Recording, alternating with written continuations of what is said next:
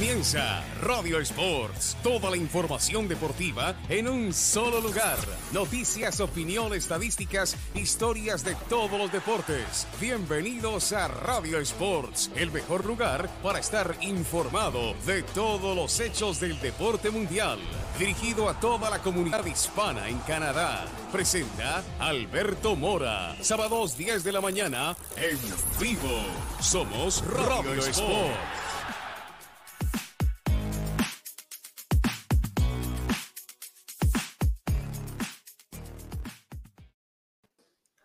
Eh, pasamos a otras noticias, tenemos también noticias, se viene el Super Bowl, se vienen otros temas y pues qué te parece si damos la bienvenida aquí a, a, Beto, que, que, se nos una para platicar un poco sobre las noticias que, que, sucedieron esta semana.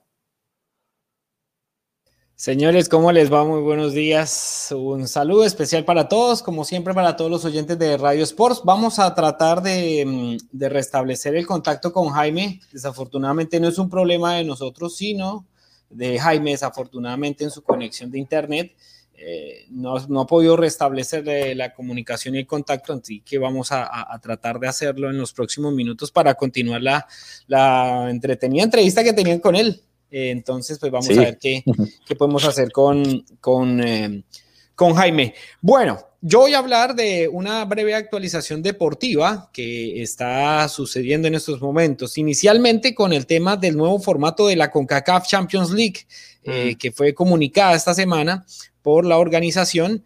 Eh, muchos dirán, bueno, más equipos, más eh, más partidos y demás. Sin embargo, pues lo que busca la CONCACAF Champions League es que tenga mayor participación los clubes del centro y del Caribe. Un total de 50 equipos harán parte del nuevo formato de la CONCACAF Champions League, dividido en tres zonas, la zona Norteamérica entre 20 equipos de Estados Unidos, Canadá y México.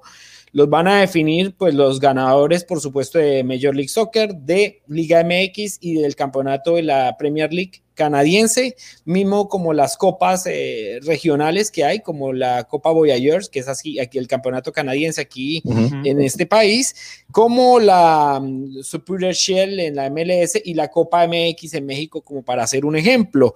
Em, van a ser cuatro grupos de cinco equipos, cada equipo tendrá derecho a dos, eh, a cuatro partidos, dos de local, dos de visitante, y los dos primeros de cada grupo avanzarán a los octavos de final, ya fase eliminatoria de la CONCACAF Champions League. Con esto eh, tendrán pues los primeros ocho equipos más tres, eh, los tres mejores terceros de cada de, estos grupos que irán también directamente a la fase eliminatoria. Es decir, la zona norteamericana tendrá 11 equipos. Por la parte de la zona centroamericana, mismo formato, cuatro, eh, cuatro grupos de cinco equipos, cuatro partidos para cada escuadra, dos de local, dos de visitante, pero aquí hay una diferencia que los dos primeros de cada grupo son los que avanzan directamente a la mm, fase eliminatoria eh, de, la, de la CONCACAF Champions League, perdón, el primero. El primero de cada grupo es el que avanza a la fase de eliminación directa. El ganador de cada grupo es el que pasa de la eliminación directa y aquí juegan equipos de Belice, Costa Rica, El Salvador, Nicaragua, Panamá, eh, El Salvador, Nicaragua y también se va a crear una Copa Centroamericana, que es como una especie de Conmebol Sudamericana para hacerles eh, entender a los oyentes lo que se quiere hacer para que mm, haya mucho más nivel con respecto Pero a ¿y la Copa y la Copa de Oro qué entonces? No, no, no, porque estoy hablando de clubes. Ah, de la Copa Oro Selección. Esto es con respecto a los clubes, con CAF Champions League. Claro. Y la gran novedad de todo esto es que van a empezar a vincular a los equipos del Caribe, República Dominicana, Surinam, Guyana, que están tratando de trabajar en ello. Y habrán dos grupos de cinco equipos, más la Copa Caribe, que es otro, otro evento alterno a la, a la CONCACAF Champions League. Y el ganador de cada grupo irá a un repechaje el cual este repechaje le hará la posibilidad al ganador de ir a la fase de eliminación directa. Hago una aclaración con respecto a la zona centroamericana. Sí tenía razón, los dos primeros pasan a un repechaje, a un partido de eliminación directa. El que gane, que serían cuatro en este orden, sí pasaría a la fase de eliminación directa de la CONCACAF Champions League. Hay una noticia última hora, eh, Santiago El Morro García, delantero de Godoy Cruz, se suicidó. Oh, 30, años, el delantero de descendencia uruguaya, ya lo reportan diferentes medios argentinos. Lo encontraron sin vida en su apartamento en Argentina. Desafortunadamente, esta es una noticia última hora que se acaba de confirmar. El Morro García, una de las figuras del Godoy Cruz de Argentina, desafortunadamente pues, fue encontrado sin vida. Bueno, eh, hablando pues de la noticia, me hizo acordar de una vez que pues pasando ese flash informativo, ¿no? Eh, pero sí, esas circunstancias eh, son muy complicadas en el aspecto psicológico de un jugador, Juan. Sí, muchas veces la, gente piensa que es todo perfecto en la vida de un futbolista, pero hay muchas cosas que pasan detrás de, detrás de cámaras o detrás de, del futbolista que... Es lo que, comentábamos, mucha gente Alex. no sabe eh, la adaptación a veces no es fácil. Bueno, este, estas cosas que Jaime contó que, que nadie sabía, este, afectan psicológicamente. Y cuando un futbolista psicológicamente puede estar físicamente en perfectas condiciones, pero si psicológicamente no está preparado, no va a rendir. De hecho, va a ser un problema para su equipo en la cancha. Va a ser todo lo contrario. Pero bueno, la gente no lo ve así. La gente simplemente lo ve en la cancha y quiere que meta gol, quiere que haga su trabajo y hay cosas que están siempre por detrás que uno no sabe. Exacto. Bueno, señores, vamos a pasar entonces a otras informaciones así rapidito para que la gente también esté pendiente. En la Fórmula 1 voy a hacer un flash informativo. Ya había mencionado lo de la CONCACAF Champions League, ya hicimos la aclaración del nuevo formato que fue presentado esta semana. En la Fórmula 1 también ya se han hecho oficial eh, los anuncios de la presentación de los monoplazas de cara a la temporada 2021. Se destaca, por supuesto, la, el eh, campeón reinante en, constructores que, y, eh, que es Mercedes y, por supuesto, pues del la escudería del campeón Lewis Hamilton, que va a ser el 2 de marzo, va a ser la presentación del monoplaza casi siete veces campeón de Fórmula 1 eh, de, en, esta, en esta hegemonía que tiene el equipo Mercedes en la era híbrida. Y otros equipos, por ejemplo, como McLaren, lo presentará el 15 de febrero, Alfa Tauri el 19, Alfa Romeo el 22 eh, de febrero y Williams, el equipo histórico de la Fórmula 1, lo hará el 5 de marzo. Por supuesto, pues seguirán eh, dando anuncios durante estos días con respecto a Ferrari, al nuevo equipo Aston Martin, donde está el canadiense Lance Stroll junto a Sebastián Vettel y por supuesto el equipo Alpine que reemplaza a Renault y donde viene por supuesto el español Fernando Alonso a retomar la Fórmula 1 tras dos años de ausencia. Esto con respecto a la Fórmula 1. Y la otra gran noticia con respecto al fútbol de la MLS es que la Major League Soccer y el sindicato de jugadores han llegado a un acuerdo tentativo.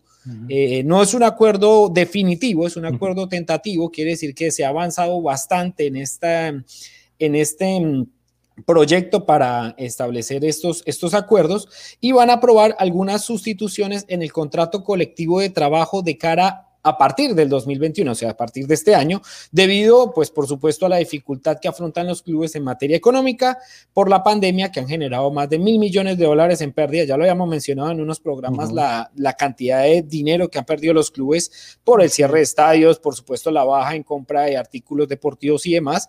Y, pues, por supuesto, ocasionó que los propietarios de las ligas ejecutaran una cláusula de emergencia, pues teniendo en cuenta estas situaciones que ha generado la pandemia del COVID-19.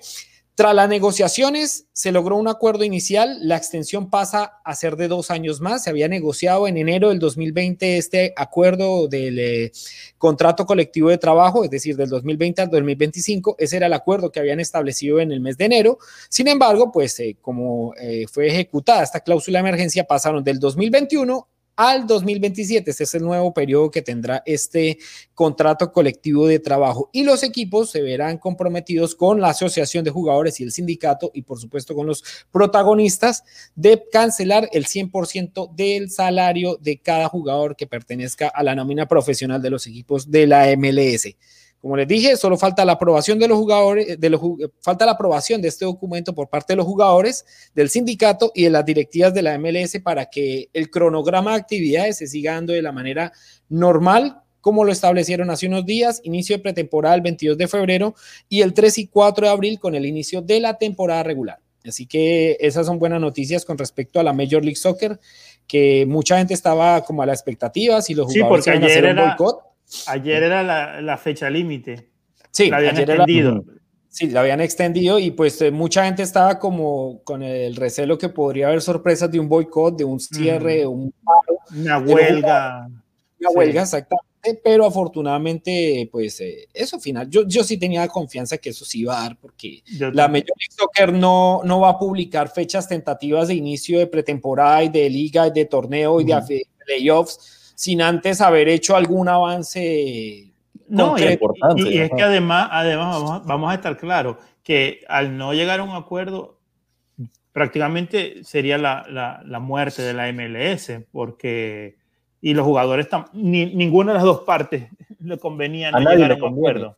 Porque los, los, para los jugadores, incluso si no, si no jugaban en la MLS, si no juega la MLS, los jugadores quedan congelados porque no pueden no hay pases, el mercado de pases internacional está cerrado. Entonces, de cierta forma, a los jugadores es como que están un poco contra la pared ahí. Las, dos, las dos partes tenían que ceder. Sí, total. Con respecto a mercado de pases de los latinoamericanos, Cincinnati va a golpear la puerta con la posible contratación de Piti Martínez. Es uno de los rumores que se ha manejado durante la semana. Eh, la contratación por parte del Club de Fútbol Real de mm, Joaquín Torres, un extremo que viene en Newell's Old Boys, otro latino que llega al fútbol de la MLS. Y también de Nacho Fernández, que lo quiere, el, volante de River Plate, lo quiere el equipo del Atlanta United, del equipo que conduce ahora el gringo Gabriel Heinze. Así que se empiezan a manejar rumores. Ah, y también Cincinnati quiere. A ti se va para España posiblemente. Pablo Piatti se va para España, sí, esa es otra de las informaciones para Leche. Y también eh, Brennan, es la joya del fútbol brasileño, goleador, 21 goles en 30 partidos con el Sao Paulo. Cincinnati está dispuesto a pagar 18 millones de dólares por el pase de este jugador brasileño. Dicen que es la joya, vamos a ver, no salga un Vinicius por ahí. este jugador. Me quitaste la palabra de la boca. este jugador brasileño. Mira, y otro que, otro que tal vez pueda venir al LL LA Galaxy es Jovinko. Sí, Jovinko, Jovinko de hecho está pensando en retornar a la Major League Soccer. También se había hablado de los Galaxy, ¿no? Que posiblemente. El Galaxy, el Galaxy es el que más. No, no sé por qué Toronto no, pues hay una, hay una relación con el eh, técnico Greg Baney y Jovinko, ¿no? Claro, sí. también durante varios años, así, que podría tanto ser un vínculo bien importante para la contratación del italiano. Pasamos a, ah, no, sigo en el fútbol, pero con respecto a la selección canadiense, Ricardo Ferreira es un jugador que nació en Mississauga, en Ontario, y desde este año podrá ser parte del el equipo nacional canadiense. Él es portugués, de descendencia portuguesa, nacido en Canadá, pero no tenía el transfer de mm, eh, validación por parte de la FIFA para ser parte del equipo nacional canadiense. Eso es un nuevo proceso y una nueva figura que está haciendo la FIFA para que los jugadores nacionalizados puedan tener la oportunidad de jugar con sus países eh, donde pues habitan o tienen la doble nacionalidad. Ricardo Ferreira se junta, por ejemplo, al nacionalizado, al chileno nacionalizado canadiense Cristian Gutiérrez, que juega en Vancouver Whitecaps para dar un Ok ejemplo, al equipo nacional. 28 años y juega actualmente en el Farense de Portugal. Juega actualmente en el Farense de Portugal, este lateral. Y también en el tenis, así corticas porque va a cerrar con tenis y con hockey, se definió el calendario de los tenistas que van a empezar mañana mismo el abierto de Australia de tenis en el cuadro masculino, Milos Raonic frente a Federico Coria de Argentina, Denis Shapovalov va a enfrentar a Yannick Sinner de Italia, Félix Auger Alassim, el jugador quebecois, va a enfrentar a Cedric Marcel Esteve de Alemania y Vasek Popsil va a enfrentar nada más y nada menos, le tocó la papa caliente a, a, Popsil de Dani Medvedev, al ruso número 4 del mundo. Vuelve Bianca Andrescu, esto ya en las mujeres, vuelve Bianca Andrescu en el cuadro femenino después de casi un año y monedas de estar ausente de las canchas en torneos profesionales. Va a enfrentar a la rumana Miaela Bursarnescu, Leilani Fernández, la nacida aquí en, en Laval, Quebec, pero de padre ecuatoriano. Va a enfrentar en primera ronda a Alice Martens de Bélgica y Rebeca Marino, que viene de la Quali, enfrentará a Kimberly Birrell de Australia. Y en la National Hockey League, porque estoy lleno de noticias en este flash, rapidito informativo, la semana de la, de la, del hockey en la división eh, norte del... Eh, de la Liga Nacional de Hockey, los Toronto Maple Leafs contundentes en el liderato, a pesar que perdieron uno de los dos partidos que han disputado en esta semana en prórroga, y por supuesto la derrota sorpresiva de los Canadiens de Montreal el día de ayer frente a, los senadores. Frente a los senadores, 3-2 que le cortó una racha a los de Ottawa de nueve derrotas consecutivas. Los canadienses venían, venían eh, en una racha de partido, venían imparables, marcando, de hecho es el equipo más anotador de la liga con 46 tantos, pero pues los senadores de Ottawa pues le dieron eh, ese tate quieto, como decimos nosotros, y cortó su racha de nueve derrotas consecutivas, es un respiro también para el equipo de Ottawa. Y nos bajó del primer lugar también. Y también lo bajó el primer lugar porque Montreal es segundo y la tabla está bastante ajustada entre Montreal, Winnipeg Jets, que tiene 15 puntos y también ya dos victorias consecutivas, y los Oilers de Edmonton, que están ahí con 12 puntos, junto a los eh, Vancouver Canucks peleando, aunque Vancouver ya tres derrotas consecutivas y preocupa la actualidad del equipo de Vancouver en esta eh, división norte de la Liga de Hockey. Esta tarde jugarán también los canadienses nuevamente frente a los senadores de Ottawa. Señores, esto era lo que tenía así breve, breve, breve y calientico con respecto al flash informativo. Perfecto, muy bien. Yo, yo, yo, me voy a quedar aquí. Vamos a, darle entrada rápido a, hablar de Super Bowl. Sí, mañana ya. Ya. vamos, a, vamos a hablar de Super Bowl porque está con nosotros Gustavo Alejandro Sánchez que es la persona que nos colabora constantemente con toda la información también del de eh, fútbol americano y lo vamos a agregar en este momento con nosotros aquí. Hola Gustavo, buenos días, ¿cómo le va? Y bueno, Super Bowl este fin de semana. Este fin de semana hay Super Bowl. Eh, usted hizo una serie de artículos eh, en radiosportsmtl.com interesantes para que la gente decida por apostar, porque también hay una predicción y por supuesto cómo llegan los equipos de cara a esta final que se va a desarrollar en Tampa. Primera vez en la historia que un equipo finalista reside eh, será local o anfitrión en una final de Super Bowl. ¿Qué Gustavo? Buenos días, antes que nada, eh, compañeros. Eh, es correcto, la primera vez en la historia de la liga, por lo menos, que se recibe a un, que un local recibe el Super Bowl y lo hizo nada menos de la mano que de Tom Brady, ¿no?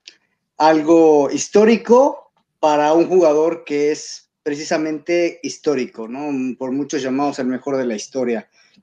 Eh, pues este va a ser un partido muy interesante, muy interesante no solo porque espero un partido que va a ser extremadamente entretenido, sino por lo que representa. Eh, me parece que este partido representa algo como venga lo nuevo y afuera lo viejo, o lo nuevo contra lo viejo, porque pues se enfrentan dos super corebacks, dos superpotencias, dos super franquicias en Tampa Bay y Kansas City. Por un lado, como ya lo había comentado, Tampa Bay con Tom Brady, que pues Tom Brady con los Patriotas de Inglaterra anteriormente dominó la liga completamente durante dos décadas.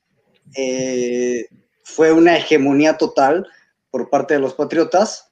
Y eh, este que al final de su carrera se sale de los Patriotas, se va para Tampa Bay e increíblemente después de solamente una temporada lleva a su nuevo equipo al Super Bowl, ¿no? Algo increíble por parte de, del número 12. Eh, y por el otro lado, la nueva estrella de, del americano, Pat Mahomes, ¿no?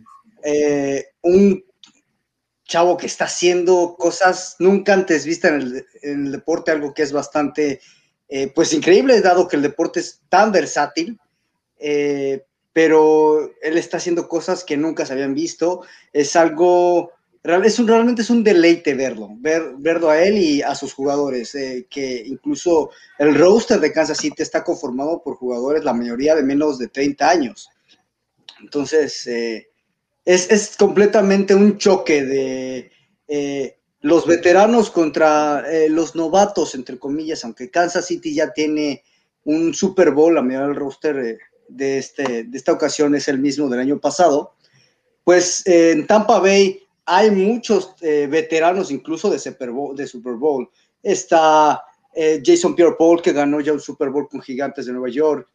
Está Ndaka Su, que jugó con los, los Angeles Rams eh, que aunque no lo ganó, que precisamente fue un Super Bowl contra Patriotas, eh, estuvo ahí jugando.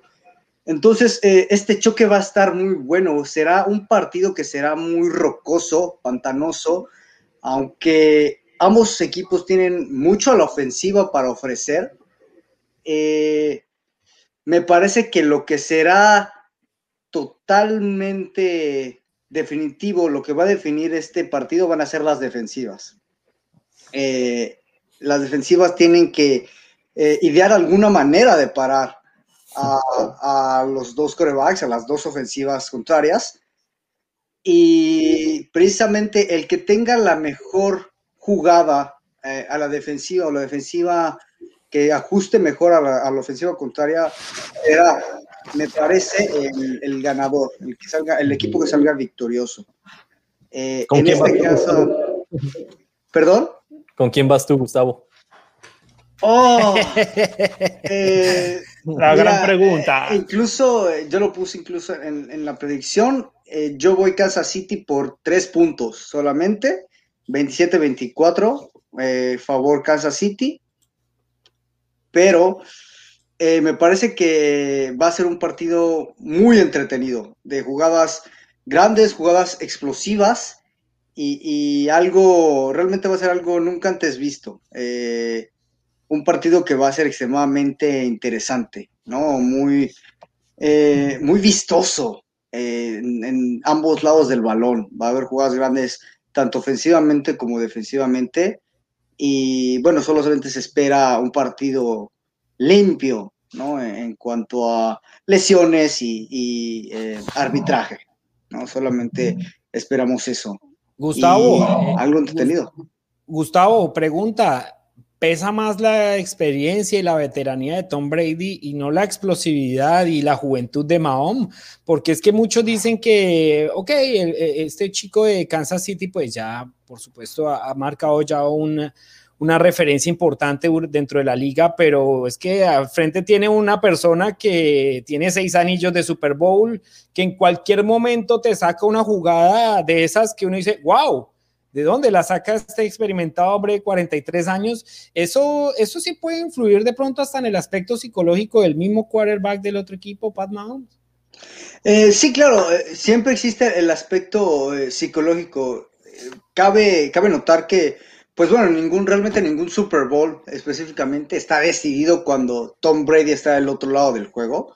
Eh, se vio hace unos años con Atlanta.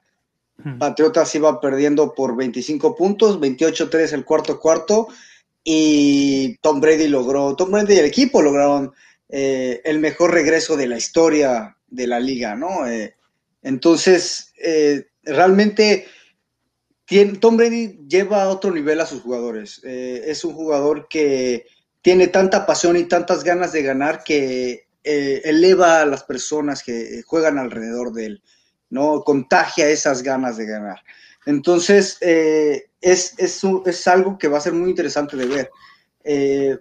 claro que Pat Mahomes ya tiene, no es un completo novato, ya tiene un Super Bowl, pero va a ser algo completamente diferente porque, bueno, el año pasado se, enfrentaron dos equipos novatos.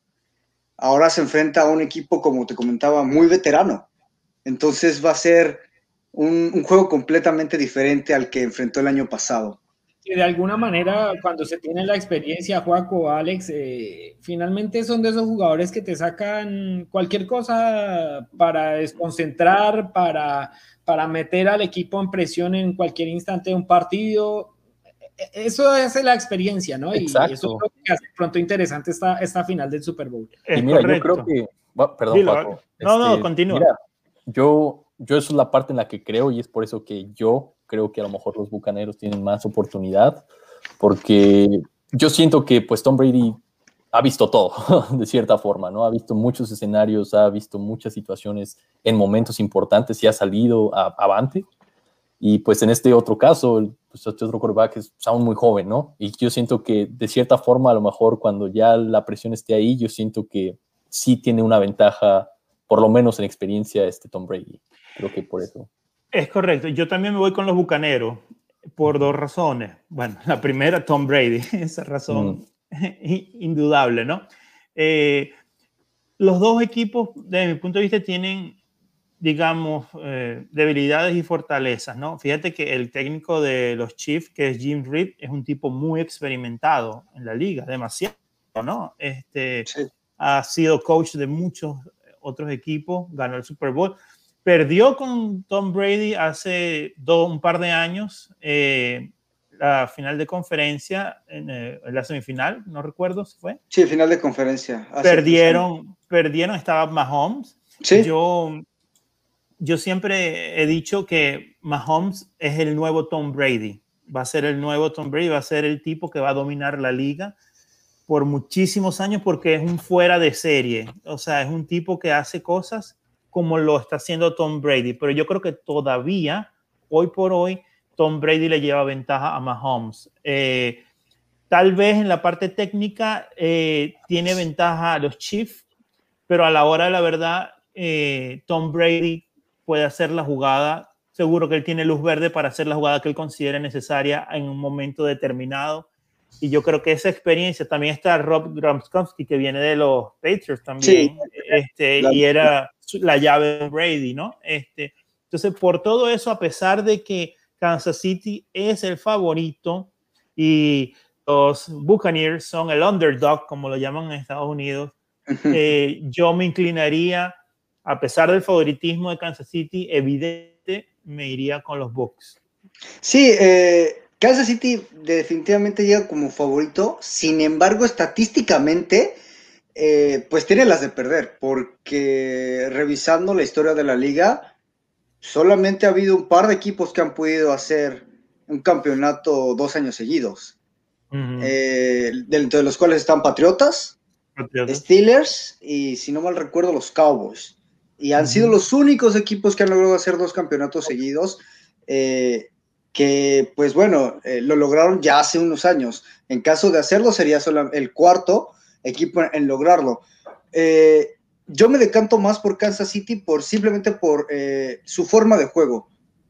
No tanto por sus jugadores, sino por su forma de juego, el coacheo, cómo lo maneja, porque eh, normalmente son muy pacientes a la hora de analizar al contrario y la mayoría de sus partidos, eh, si los analizas, empiezan muy lento, muy, muy lento. normalmente se van arriba los rivales incluso por dos posesiones de balón. Así es y finalmente en el segundo y tercer cuarto son extremadamente explosivos, extremadamente explosivos, ya que ajustaron y el cuarto cuarto normalmente, el problema eh, sería ese, que normalmente el cuarto cuarto pues dejan de, apretar tanto, dejan de ser tan explosivos y es ahí donde si lo hacen otra vez, que no pueden darse el lujo, eh, Tom Brady puede dar la vuelta, ¿no? Ahí es donde Tom Brady, ahí es donde Tom Brady se luce. Ajá, donde, es el factor Brady, ¿no? Saca la experiencia de estar varios años en la NFL. Pues Gustavo, gracias. Eh, partido 6 y 30 de la tarde, horario de aquí del este de, Canadá. Es correcto. Eh, a ver, se presenta un canadiense hecho en el famoso evento del medio tiempo, de Weekend. Que aquí The Weekend se presenta. Sí, eh, se espera también un, buen show de The Weeknd. Eh, pues es un artista bastante contemporáneo. Vamos, a ver, ¿no? Habrá entrada y aforo para 25 mil espectadores, todos eh, previamente vacunados y con tapabocas obligatorio para estar presentes en el estadio. Se me fue la paloma de la cancha de los Buccaneers. ay, no, recuerdo tampoco el, nombre del Tampa Bay. pero bueno, algo que me encantó de... Un barco.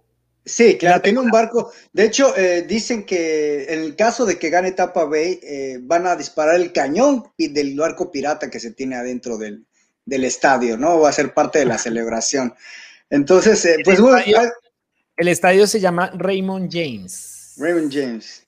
sí, hay, mucha expectativa, definitivamente. algo que me encantó por parte de la liga es que van a haber 7 mil personas, 7 mil personas de parte de las eh, trabajadores de salud vacunados obviamente por COVID que van a ir gratis, gratuitamente al, estadio.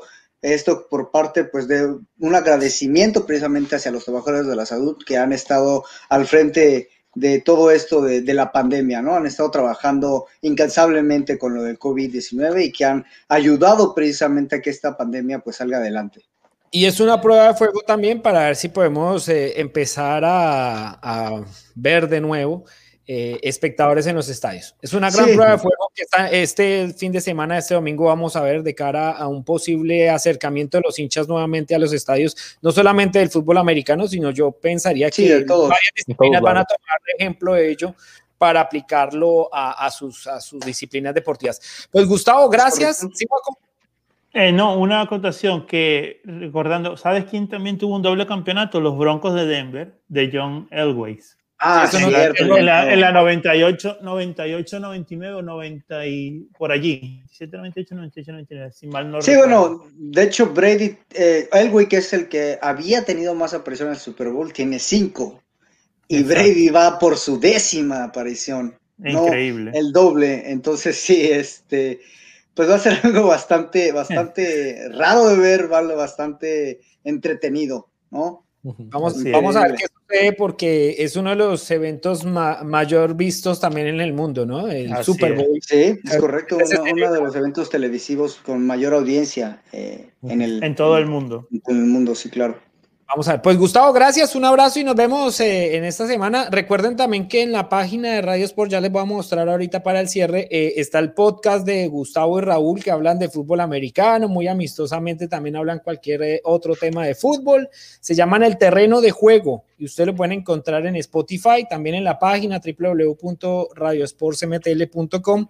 Ahí ustedes pueden encontrar el podcast de Gustavo y Raúl que hablan eh, bastante entretenido, de manera jocosa, como si estuvieran en la casa tomándose un café. Así, bien, bien entretenido este podcast para que todos estén muy pendientes de, de, Gustavo y Raúl en el terreno de juego. Gustavo, gracias, un abrazo. Gracias igualmente, hasta luego. Chao. Chao. Pues bien, eh, no me queda más sino despedirlos. Eh, gracias por este contacto con la entrevista de Jaime Moreno. Gracias a Alex por haber gestionado el contacto. Gracias a Joaquín por estar en sintonía también, como siempre, en nuestro programa. Y nos escribe la gente. Mire, Karen Sánchez escribe excelente información de la MLS. Omar Villegas, el mejor de los éxitos en este nuevo proyecto. Y nos felicita por el podcast a, a Alex y a Joaquín por la entrevista. Muy interesante entrevista. Maranta Martaín también. Alberto Gutiérrez también nos escribe, Andrea Mora, felicidades Radio Sports por su página web y la gente que nos de ahí de a poco nos da likes, María Luisa Albrijas, Einer Uribe, Omar Villegas, Karen Sánchez y por supuesto Amaranta Martín que nos acabó de escribir. Así que gracias a todos. Estos programas también van a estar en plataformas digitales más tarde para que lo puedan escuchar en su carro, en su casa, en el televisor, no importa dónde. Gracias Alex, gracias Juaco, un abrazo.